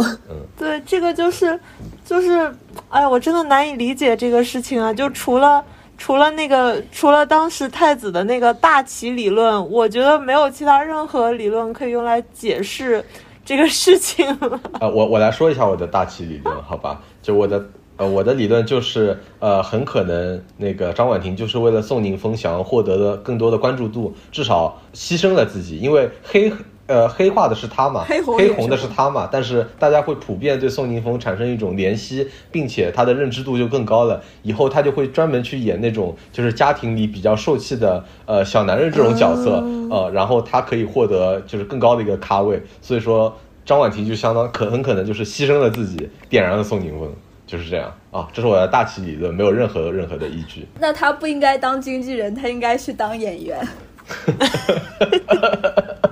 他也可以红，但是《再见 爱人黑》红也是红，对，黑红也是红。但《再见爱人》其实它第一季呃评分更高，而且就是更火，就是大家的观感普遍来说，第一季是比较好的。大家觉得第二季就是张婉婷破坏了整个的一个计划，呃，最后其实可能是无人生还的这么一个结局，就是大家没有人获得治愈。对，因为我印象里也是，就是光是看那，就是那几个片段，已经觉得是血压飙升了。但是你从这个节目它的这个标题来看，包括它的这个就是整个的模式，它是旅游加上嗯一些这个有婚姻问题的一些这个呃一对一对的这个这个夫妻来做这件事情的话，你觉得它应该是一个就是不管不管终点到了之后我们的结局怎么样，但是过程中应该还是相对比较体面的。然后嗯呃，大家共同的去度过一段时间，嗯，不管能不能够解决问题，就是一个从头到尾比较体面的一个节目。嗯，好，我们来说一说不体面的节目嗯吧。啊，有什么不体面的节目？换乘 吗？换成啊，当然是换成啊。我觉觉得换乘很体面。呃，我我这么说吧，就是换成至今都没有在国内呃有同样的版本，呃，国内只是一个就是削减的版本，就是它弱化了那个前任的那个部分嘛，然后完全不好哦看，丧失了精髓，所以换成呃，来我们来说一说换换换成吧。就是我来我来来我没有我没有见过这样的节目。首席一开始是为什么会看这个节目的呢？我是被你安利的。我我看这个节目，因为我可能这种恋综出来，我都会看到刷到，然后感兴趣就看了。但我真的挺喜欢换乘的，就是他们从第尤其第一季从第一期开始，我就陷进去了，我觉得具体就是好感人啊！就是尤其第一期从那个毒性开始，我就觉得就是很好。啊，对的，哎，帮我回忆一下吧那，你毒嗯首先性印象最是深的是是谁的信？我可能我会比较喜欢普贤的 贤，我比较喜欢甜妹，就是不管是普贤前面和前男友的线，还是后边换乘之后的线，我都挺喜欢的。哎，那普贤和她前男友是为什么分手的呢？你还记得吗？应该就是你时间太久了，然后有一些小不断累积的小矛盾，然后就爆，就是之后就他俩好像只是在是不是只在电话里就就分手了，甚至不是当面分手的。哦，对，有我印记象得吗是有是说那个呃，男生在买咖啡，在咖啡店买哦咖对啡，对，然后给他发了短信，呃，结果他是已读不回，然后等了很长嗯时间，他就很生气，然后他俩就在电话里吵起来，然后是在电话里分的手，而且他俩好像是校园恋爱，应该谈了很蛮多年的。嗯，哦三年多好像是，哦，我好像有点记得了，好像主要是男方在单方面的输出，本身就是女生可能对男生会有一些要求，然后可能男生本身也觉得比较累，所以我感觉他们分手可能也是，就是注也是注定的，类似于是吧但？我记得是这样。我印象特别深的一一一个画面就是那个普贤好像就是因为他前妻一一直想复合嘛，但是男、嗯男的就很坚决，就觉得不要复合了。然后那前前妻普贤就是每天一直都在哭，然后后来嗯好像是受不对了了，还是他们他就离开一天还是怎样，然后那个对她前男友就送她上车，然后回来之后好像还下着雨，然后那个男的就绷不住了，就开始蹲地上，就是抱头就开始哭。哦，我想起来了，是对的对，对，这对个对地方我对也对印象就很临场特别面深，啊，就是我每次看到这里，我都会跟他一起哭，就算 是，就算只是那个，就那种这个综艺的安利视频剪到这一段儿，我也会被他就是带哭，太真情实感了，这个这个地方，对，我觉得换成让我就是非常喜欢，就就是因为他感觉特别那那个情感很真真实，就是能让我把我带入到里面去，就不像现在的那些可能国内的一些综艺，就感觉很很大家都很假，就是一些工业糖精啊或者怎样。但是换成里面就是让我觉得他们曾经的那个感情真的是很很真实、很美好的。这里要感谢节目组，特别选了就是谈恋爱谈了那么久的 couple， 虽然他们好上节目肯定是也有一些其他，就是可能目也是的想对想红啊或者怎样，嗯但是他们拍的时候还是会觉得就是那个那个感情是真的。哎，说到这个，就是我还特意去观察了一下《换乘一》里面他们几对的那个，就是嗯情感的这个状态啊，就是普贤他们这一对是比较久的，然后呃三年多，然后其实那个就是惠善，呃是叫惠善吗？就惠善和那个海王弟弟他俩其实没有谈很久，他俩只谈了几个月，几个好像月三三个月还是四个月。但是就是你能够看到前期他们的那个情感浓度真的也是非常高的，就是就那个惠善读前任信的时候，就是一整个绷不住了，然后海王在旁边就是一直在瞄他那个眼神，也至少至少在当时的那个时间，你会相信他是他还是真的很很心疼，是很想和他去复合的一个状态，唉。然后 Coco Coco 和那个明在好像就是，呃，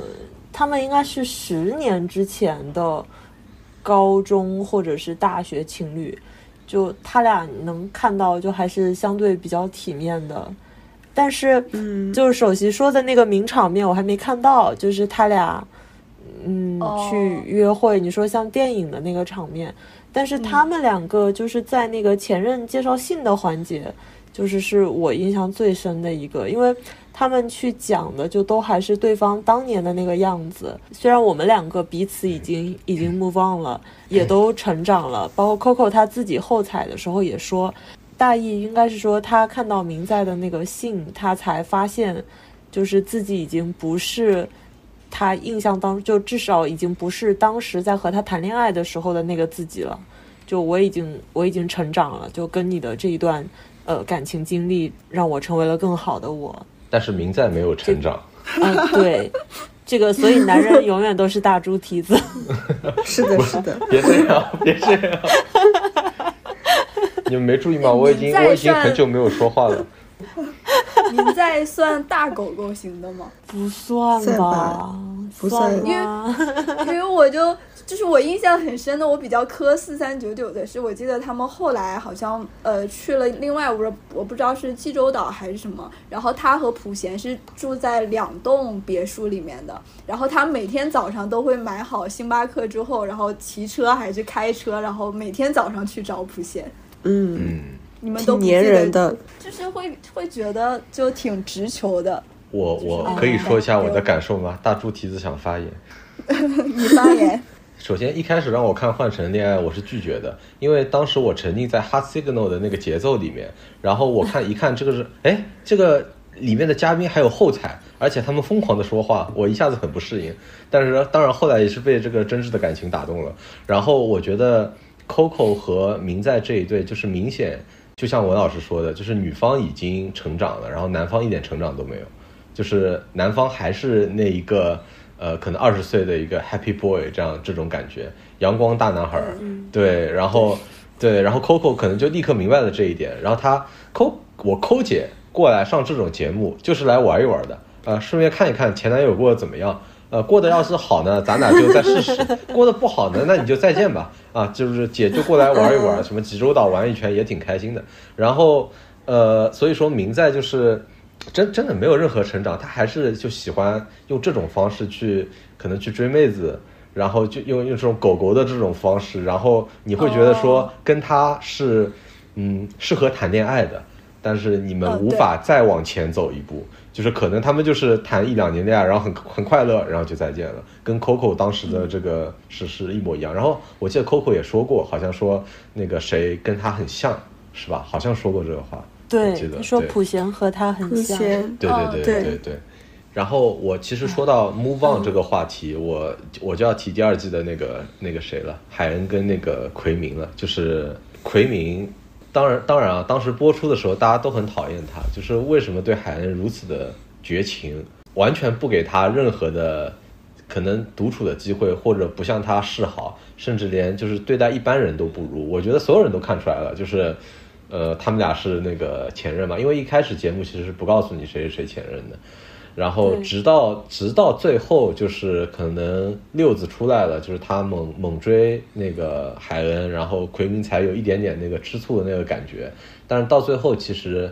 呃也没有他都没想复合的。对他没有挽留，其实没有挽留，只不过就是在那儿流泪而已，是吧？然后当当然，大家还有很多黑子啊，说什么还看了眼镜头，故意搁那儿流泪呢，就是这 种。呃，这样的吗？对对对对对对对，很多人就说，哎，他看了眼镜头，然后他开始流 泪了。当然，这个这个只是只是就是因为拍出来是这个样子，你具体是什么样，你也很哦难说，对吧？但是我对于奎明是有一个讨厌到理解的过程的。我觉得这个跟跟那个他跟金贤佑是有点反过来的，这个 callback 有点远，但是我觉得是反过来的。那个就是奎明他是下了心的要跟过去告别的，他是一个想想成长的一个人。呃，他可能跟那个明在就不一样，就说我不想再回到那个恋爱模式，虽然可能你不一样了，然后我也不一样了，但是我跟你在一起，我一定是会下意识的回到我们以前相处的那种模式，而我也会变成我以前的那样的一个人。但我现在已经是这个年纪了，然后我决定说我要做另外一个人了，我要做一个成熟的人，我可能要做一个半熟的人或者怎么样的。你甚至可能想象，就是比如说半熟里面大哥以前也有过这样的恋爱或者之类的，所以说他决定就是跟过去告别。他不是说抛弃了海恩，而是非常决绝的跟过去告别了。然后金贤佑就是无法跟过去告别那一种，虽然有一个成熟的英珠这样子，然后他可以选择他，但是他还是就是选择了那个可能他觉得比较好把控，然后他觉得比较可爱，然后以前的那种模式啊。这么一说，好像金贤佑跟那个明在是一个 一个样子。你你看恋综都考虑的，就是想的这么深的吗？就我我真的 会想只，管科， 不不，我真的会想，就是奎奎明真的是让我想想这件事情想了很久，就是我我就想哇他怎么，他他为什么要这样子？呃，我一直在思考这个问题，但是我我后来就是我觉得有一点点理解到他吧，就是包括我好像韩网到后面，就是这个节目播出一阵子以后，好像也也有理解他，是吧？就是也不是说大家就都讨厌他，嗯，但是这里就是我你这个理论，我感觉有就是有一个我的疑惑点，就它不是能很好的去解释，就是嗯，他要跟过去告别，但是你能够看到他和海恩单独相处，也不是单独相处吧，就是比如说海恩在那边哭，然后他的下意识的反应是去嘲讽的，这个怎么解释呢？哦，对不起，那那是他的问题，好，对不起，嗯、呃，那个挨打就要立正，其实那个就是就是第二季的那个男六女六，我觉得也很好，嗯就是。哦嗯对对对对对，他们是他们是唯一一对你能够看到就是比较健康的这种分手情侣的关系，对，就而且就是大家都双方都成长了，都成长成了一个更好的自己。我还记得就是他们两个人好像最最后最后的那个选择之前是要跟前任待在一起的吧？我记得，对然后对对对哦他他俩对，前任可开车送你去，对对对，他俩在那个露营车那边好像还哭了一阵，但嗯其实那个哭并不是说就是两个人要要要分开了，就是两个人不互相选择对嗯方，而只是说就是他们这一段过去了，然后是一种释放吧，我觉得是一种释怀的那种哭。那你也嗯你也后后来也看到，就是他们两个人。对，就我我跟我前任的现任在一块儿，然后三个人玩的很开心嘛，对吧？对对就对对就对。其实完全没有任何的芥蒂的那种，对就这种很关系可真的爱很好，对，包括他们两个人性格其实也都也都蛮好的，其实哦，但是就是中间有一个那个应该是女六的那个后采，嗯，她在聊到他们之前的事情的时候，她突然就是下意识的讲出了男六之前的一个名字，哦对，然后然后那一个点她突然就破防了，这个嗯也特别特别的打动我，就是对你能够我我可我能够去想象到之前的那个情感浓度。对，你说这怎么可能是演的嘛？就啊，对啊， 就是我又想到了一定要提的一个名场面，是啊海恩把那个之前的项链摘下来了，哦对对见了对，男六，哇，对当时就觉得哇绝了，绝了，他这个剪辑也绝啊了，然后他的这个做法也绝了，哇，对，确实，就呃，换成恋爱真的好顶啊！我就感觉这个里面，因为其实看其他的恋综我都没有说很磕，我只是一个破案式的去看一看他们的感情线。但是这个里面真的就是，你能够感受到他们那种，就你和他之间，你和当中的嘉宾之间是有一个情感的一个共通性的，你能够感受到他们的这个喜欢也好，讨厌也好，他的所有的犹豫和期待都是都是特别真实的一种一种情感。然后不管就所有的这些感情，它可能已经是过去式了，它有些是现在式，但都很都很打动人。真的，我们我们有这空这的是话我，心能不中的能天做一花板期做一期换成恋爱的专题可以吗？我的 天呐，真的。真的换成恋爱太好看了，第一嗯季太好看了，第二季前面可能我没没怎么看，但是后面也很好看，嗯，那不如从这个午间复习开始。 因为我感觉我一个人看肯定会哭爆，哇，这个真的是我，我特别想复习一下第一季，因为当时第一季我是带着一种偏见来看的，然后没有对，哇，啊第一季真的很神，而且剪辑也很厉害，哎那个节目组也很厉害，你还记得他们公布那个前任是谁的那个那哦，个我记环得节，吗我记得，我记得，就就是那他们个在看电影还是什么，是吧？突然，很突然，对，好像是在看一个什么电影，然后突然就变成了他们之前的那个那个视频，就讲前任的还是什么的视频。是的，是的，然后而且而且因为那个时候第一季嘛，没有人知道这个套路是什么样的，我觉得第二对季大家多少都有点准备了，知道啊，差不多是时候，但第一季就任何的套路都，尤其是呃一上来就读信，哇，嗯，就哇，哇就觉得节节目组也真的是很会。嗯，更好笑的是，读完了信，大家都没有互选。就上一秒还在，就是信里面都是很夸前任，然后，然后下一秒就是你的前任没有选择你。对的，太搞笑了。呃，我我觉得他们这个做的真的很好，就是首先这个题材啊，它已经是天然的宣传了，就是你不用再说我剧情里面我硬要塞点什么东西啊，塞那种 drama 什么东西去，不用的，他们只要如实的拍下来，然后去精心的剪辑就行了。就我觉得这选材真的是，但国内怎么说呢？我 觉得可能做出来有点阻力，风险太大了。 也可能大家的接受程度还没有到那个份上。哎，那正好可以借着这个，我们把今天聊的收一收啊，就是，嗯、还是借着换乘的这个来说吧。你觉得就是，比如说，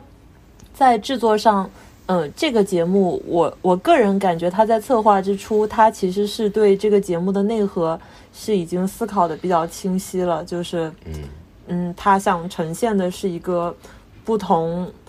不同类型，然后谈了不同时间，分开了不同时间的呃情侣，他们在在回顾这段感情的时候，他的一个这个不同的人面对感情的一个一个态度吧，大概是他有一个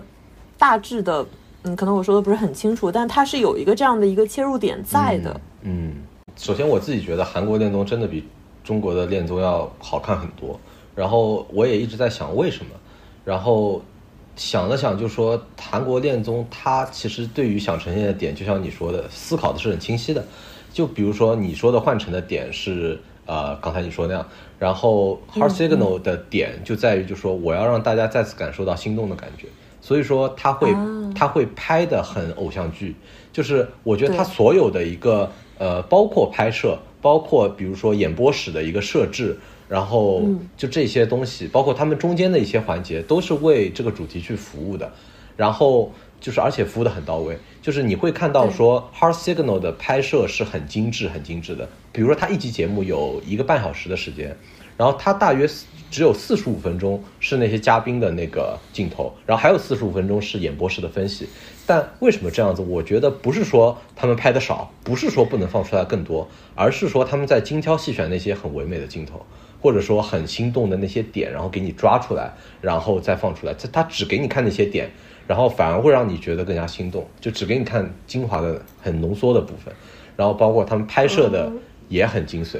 然后比如说换乘，反过来说，你会发现它的拍摄方式跟那个 Hard Signal 是完全不一样的，它是就是追求写实，它就是在各个地方都装上装上那种呃暗的摄像头，然后可能甚至有一些就是参演的这个嘉宾，他觉得说，哎，这个地方应该没有镜头了吧，我可以说点我的心里话了吧，或者我可以偷偷干点什么事情了吧，然后也会被捕捉哎，下来我这里出了点。对，然后它有很多很多的后采，Hard Signal 是完全没有后采的，然后这个有非常非常多的后采，所以说我觉得这个是就是他们对于自己想呈现的点很清晰，以及怎么达到那个地方很清晰，所以说这个就拉开了差距，而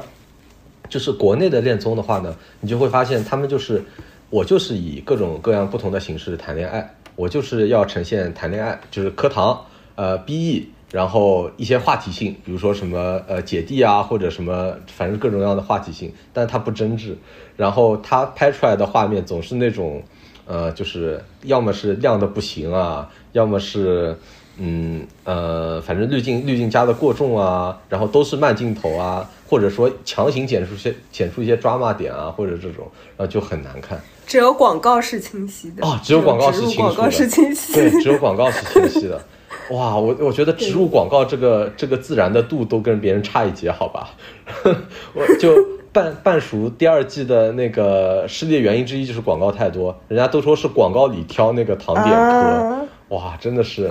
就是你好不容易看这两个人在一起，对，你说对我受不了《半熟恋人二》的那个那个广告是，甚至连送药，这个也要打广告，就是我觉得真的很难理解。对你记得吗？就是好像是谁的说什么身体不舒服，然后给他送去一个药，然后其实那个药是植入广告。啊！啊，绝了，对，就那就觉得就觉得送药很有目的性，对啊，对啊，就就是把这种也能拿来做广告，就让这个恋综变得就是索然呃无味，没有兴趣再看下去了。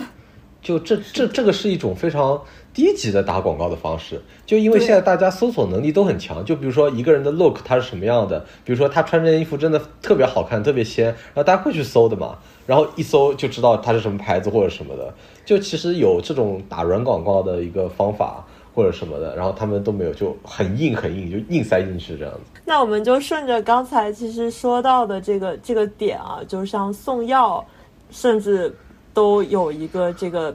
插入的一个广告，就是那这个其实就比较明显的，应该是一个就各路资本都在涌入到恋综这样一个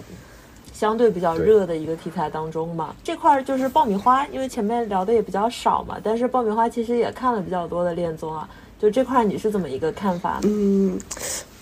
我也觉得就是现在的现在的国内的恋综越来越不好看，就是有了太多的广告的植入，就是它广告插入的方式也很生硬。然后我之前还搜了一下，是不是就是韩国的他们呃节目的投资方式就是会跟国内不一样，但是我没有搜到什么有效的信息。但我印象比较深刻的一点是，就是他们在用的一些东西，其实，嗯、他们就是偏软性的，就比如说他们用的什么吹风机啊，或者护肤品啊，都是对，都是、都是相关的品牌呃赞助的。然后这样可能会有比较充分的一些资金的支持，呃可能会就是拍一些特写，可能可能就是因为国内的话，他们就是呃摄像机要么就就完全坐在墙里面，然后不会有人单独去给他拍个特写，然后很就很难拍到那些品牌，所以说他们只能通过这种比较生硬的方式。我其实就是广告这块儿，因为现在国内各种各样的剧也好，综艺也好，实在是插的太多了，麻我了对这块嗯基本上已经麻木了。但是，对对对，就是麻了，随便吧都可以。但是就是这块，其实我的另一个的感受就是，就本身这个恋综的制作上好像也有这个问题，就是创作上大家越来越省力了。然后呃，因为正好是前面我们聊的第一个点，就是说韩综他在创作的时候，其实他的那个最最最内核的，他要呈现的那个点，它是比较清晰的。但是国内，嗯、就除了像那个《心动的信号》，前面也说到，它是，嗯、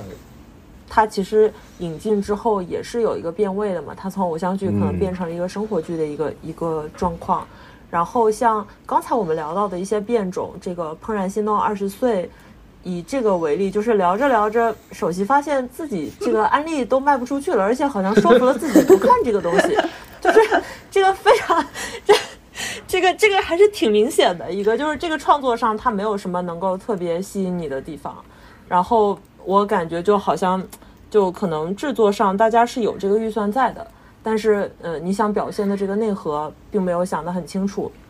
然后也倾向于一个比较省力的创作方式。呃，我怎么选材呢？就是我拿几个 tag 再重新组合一下，比如说我选一个这个旅游，那再加上一些呃用不同的年龄段或者是用不同的这个情感状态去筛选一下嘉宾，呃，再加上后续的可能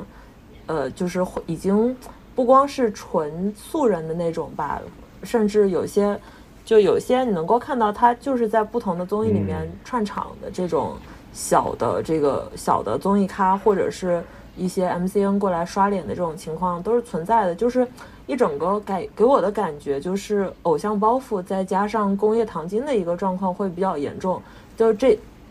以及刚才我们聊到的这个广告的这个情况，就一整个它在不断的打断你作为一个观众的这种共情的体验，就你好不容易想沉浸进去，结果它就一道一道一道的这个屏障在这边，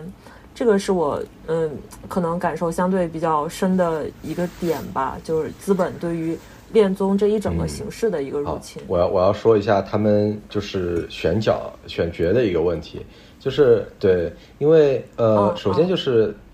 恋综肯越来越火，然后很多人上恋综。呃，目的肯定是不单纯的，甚至一开始上恋综的那一批人也不单纯的。谁就说，如果没有一个比较强大的心理或者比较明确的目标啊，谁会想说我我谈恋爱希望你来拍我呢？就是这是一个比较奇怪的，就基本上上恋综的人，大家都会感叹说，这样的人怎么会没有男女朋友？就肯定是有这样的感叹的。嗯所以说他们上目对的对对对，就是他们上确实恋综的目的就是不单纯的。但是呢，这个不单纯里面，我觉得怎么说呢，就是逐渐感觉到他们掌握了那个那个套路，就说我就是进去，我就是要锁 CP，啊、我不锁 CP 就表示我很失败，我很失败，我就要就反正不管谁进来，我不管对他是不是心动，我就要跟他锁，然后大家所有人都往一个配平的这么一个去去前进，这样子。我我对我觉得这个这个趋势是绝对有的，但当然这个可能是一个观众的一个选择，因为比如说马子佳，他受到了如此的网暴，所有人都看在眼里，所以说大家不敢转向，大家不敢呈现自己真正的心动的点。然后所以说就是，哎，我们两个人就是啊、可能心照不宣的达成了一个协议，就说，哎，我们这个线下谈一年，大家一起捞捞金啊，大家一起 happy，不是挺好的吗？好，我们节目上就直接配平了，所以说节目马上就变得不好看了。本来的话，一般节目的套路就像前面说的是，有一队可能先锁了，锁的比较快，然后其他的人呢开始大乱炖，然后到后期逐渐定下来，是这么一个节奏。我觉得节奏还是挺好的，包括中间他们会再塞进来更多的人，比如说男四啊、女四啊，或者五六现在什么的都有。但是现在的话，就是你会发现，可能第一周的时候大家都已经锁锁锁完了，锁完了以后呢，就算来新的人，你很心动，憋着，忍着啊，我完全这个不呈现出来 啊，我就是要跟他锁，然后后面你们就疯狂的喂你们吃糖，疯狂的喂工业糖精，啊，就给我就是就是这种感觉，所以说我觉得怎么说呢，你们再不济，我觉得演技要提高一下。就是因为这个真心不真心，真挚不真挚，我觉得观众真的是感受得到的。我现在在国内，我已经很久没有感受到这一点了。包括就是我又要鞭尸那个《半熟恋人》了，《半熟恋人二》的选角也是非常失败的，因为它整体的年龄都往下调了。就是本来都是三十加的，现在是是从那个可能二十七到那个三十二都有，然后更老的可能就没有了，所以就啊从从半半熟熟变变成成三糖十心蛋了，就是那种感觉。 对，所以当然啊，就是现在我我也听一些播客，就说他们说其实呃，可能选选角越来越难了，因为毕竟这个人只有这些，对吧？优质的人可能一下就被挑光了。那当然，这个我也可以理解，但是真的真的真就是不要再让这个 MCN 的人呃嘉宾上上场了，我觉得这个真的是很很糟糕的一件事情。好，那我我就呃，首席还有什么要说的吗？你觉得这个是不是有这个现象？就是上恋综的对目的愈发不单纯。是的，我的观点和你是一样的，就是可能一开始就是第一批那些恋综的人，他可能目的也不单纯，但是至少我们看的时候还是能感受到那个情感在的。嗯但他们的也有自己本身的职业也好什么的，就是其实是没有那么就是让你一看就觉得他是想来想来想红想圈钱。但现在的国内的综艺就搞得请了很多那种网红啊，然后模特啊，你会一开始因为这个职业就觉得他是他不是来真的想想来谈恋爱的，他就是嗯想要一些曝光曝光度啊，想红这样。我我我我要举一个例子了，就是我记得《Heart Signal Two》里面，其实那个老中医让我很心动的一段，就是他是真的老中医，然后他在帮那个女四去做那个针灸，因为女四身体感觉不太好，然后他去帮女四做针灸，我觉得那一段也很心动，但这个就是。他的职业，然后就是跟这个人，然后整个就立体了起来。然后他的工作环境是什么样的呀？然后他真的是会去啊那个针灸啊捏呃揉来揉去的呀什么的，就魅力点很大。然后但是呃后来我觉得就很少看到这一种了。那我直接来 Q 最后一个话题，就是呃假设你们做这个策划， 你们会有什么这个新 的想法？我们就不限比如说什么时间啊或者金钱这些限制。你来做一档这个恋综，你会怎么做？假就设是任任何何限限制制都没 没有对来吧是呃，那个我知道文老师你要 Q 你的东西了，你来 吧。啊，对，但是这里就是这里我也有我也有两个版本的，就是首先一个嗯是混乱邪恶版的，就混乱邪恶版的呢，就是就是我非常想看一些一些人群的集合，比如就是这个恋综里，它就只有海王和海后互调。就没有其他普通人， 啊，适合我去学 习，哦，对，或者就是就是这个恋综里，它就只有牡丹的哦集合，啊，这个有的，这个有的，就是适合首这个席节去目报是名有。的，因为他他们当时啊还说要我报我感名觉什么的嘛做啥胡啥，哦，但当时是因为还没有那个海王海后的集合供你学习， 然后就是其实我们那个这两天中午也聊到的，就我还是挺期待就有一些那种就像 LGBT 嗯相关的这种、嗯 呃恋综的呈现的，但是这个肯定在目前这个至少国产版的会比较、对比较难嘛。但是就今天，因为这两天上海一直在下雨，然后有一些特别奇妙的联想，就是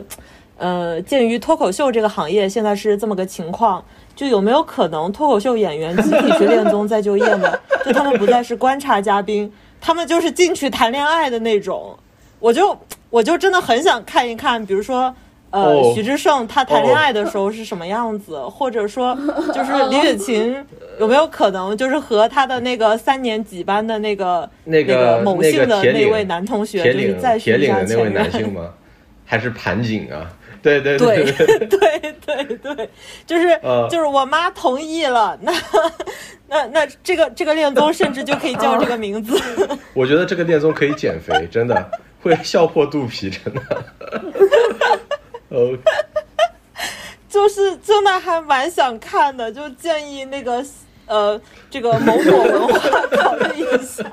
哎，呃，那我要给你推荐一个，就是那个我们之前提到的《春日迟迟再出发》，然后里面有 Rock，对，然后哦但是哦哦看他谈恋爱真的，就反正嗯不太一样，就是好累啊！对他的对他的台上跟台下真的区别非常大，但是那个也非常好看。对，呃，你可以真的吗就是浅看一下，来修正一下你的这个呃策划啊。 好的嗯，好的加入我的播好单的。然后呃，这这这些都是这些都属于混乱邪恶的嗯这个、呃想法了。然后另外一个就是啊，要要正式的 cue 我的东西了啊，其实也不是我的东西，就是因为最近都在嗯看那个《种地》嘛，就呃，自从看了《种地》之后。我我现在都看不进其他的东西， 就是看什么都是种地，这么上头，哦就是对对比较上头，就简单说，就是他们找了十个这个呃十八线的这个小朋友，然后去封闭式的在杭州找了一块地，就是大概半年的时间，他们去种小麦，然后做养殖，做做这个种植，做这个基建相关的一些这个呃工作吧，也是最近刚刚杀青。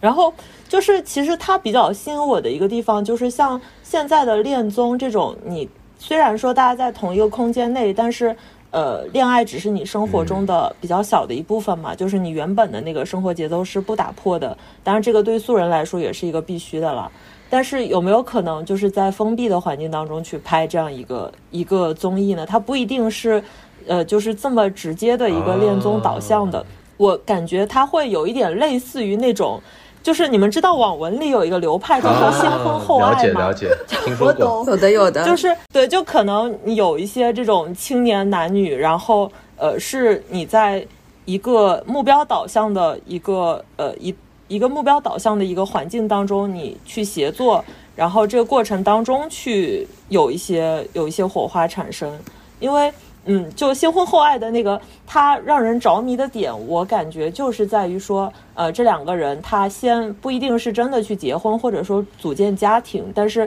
他们先构成了一个小单元，然后在这个小单元当中，他们去共同的生活，然后去慢慢的去发现彼此的这个闪光点，然后最后就是呃走的走在了一起吧，大概是这样的一个模式。哎呀，这个节目我觉得它就可以叫做男耕女织我的生活。我我我的想法